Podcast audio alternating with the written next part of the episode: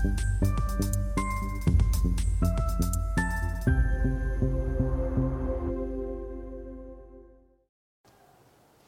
Bonjour, bienvenue sur Investir TV dans notre émission Idées de placement où nous alternons euh, les placements financiers euh, traditionnels, conventionnels avec ce qu'on appelle les placements passion. Et aujourd'hui, c'est euh, le célèbre Sébastien Delcamp qui nous a rejoint pour parler d'investissement dans les timbres. Sébastien, bonjour. Bonjour Stéphane. Ah, merci d'être venu sur Investir TV pour nous partager votre expertise. Mhm. commençons peut-être deux mots sur votre site delcamp.net.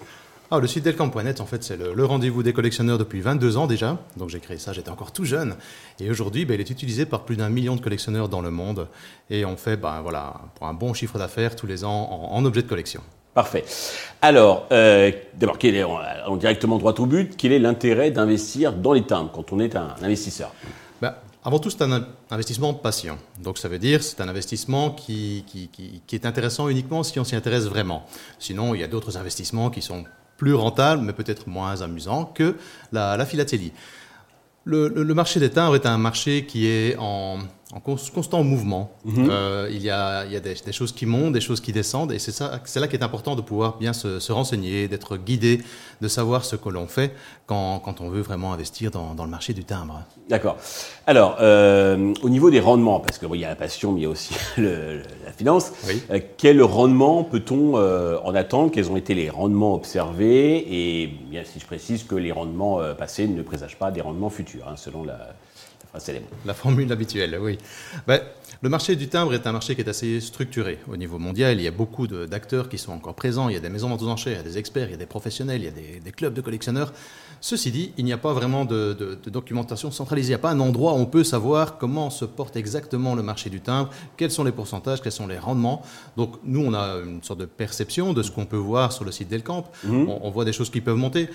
Voilà, je peux vous donner une approximation de ce que je ressens étant le rendement possible. À mon avis, de, un rendement de 5 à 10% est quelque chose qu'on peut envisager avec le timbre aujourd'hui.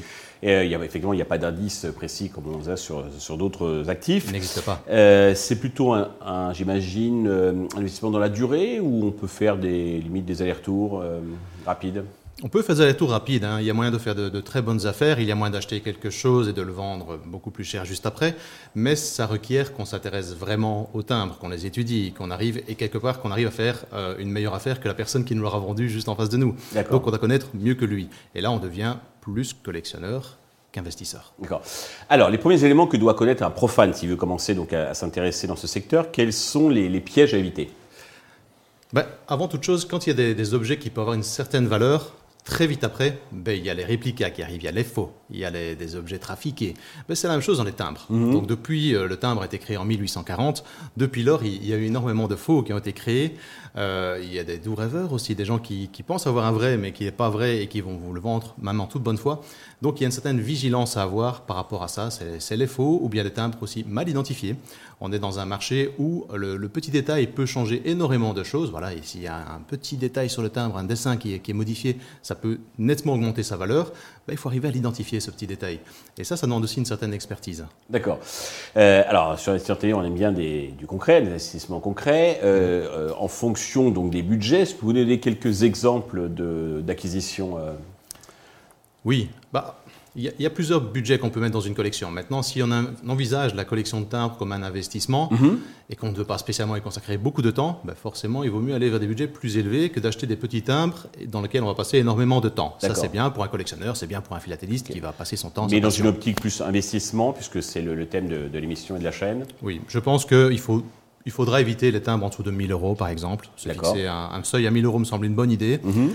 Euh, et dans ces timbres-là, il y a des timbres qui fonctionnent mieux que d'autres, dans les, différentes périodes, par exemple. Si on prend les timbres français, euh, la période moderne, voire semi-moderne, voilà, ça, marche un petit peu en demi-teinte. La période classique, actuellement, marche très bien. La période classique, c'est la période qui va de 1849 pour la France jusqu'à la Première Guerre mondiale. D'accord. Là, il y a moyen de faire de bonnes affaires.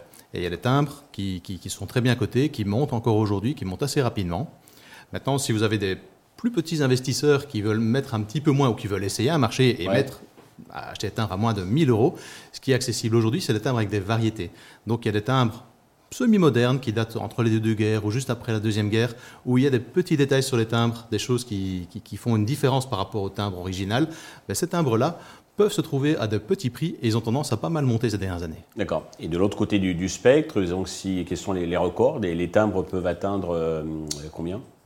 Oh, ben on parle de timbres qui, qui, montent à certains quelques millions d'euros. Donc ici, oui, il y a des timbres qui sont vendus à près de 10 millions d'euros assez récemment. Mais ce sont des timbres uniques. Ouais, oui, j'imagine. Qui sont bien identifiés, on sait qui les a, on sait où ils sont. C'est pas évident de les trouver. Maintenant, quelqu'un qui veut vraiment investir, qui veut, qui veut vraiment jouer le jeu dans la philatélie, oui, bah, il peut viser ce, genre de matériel. D'accord.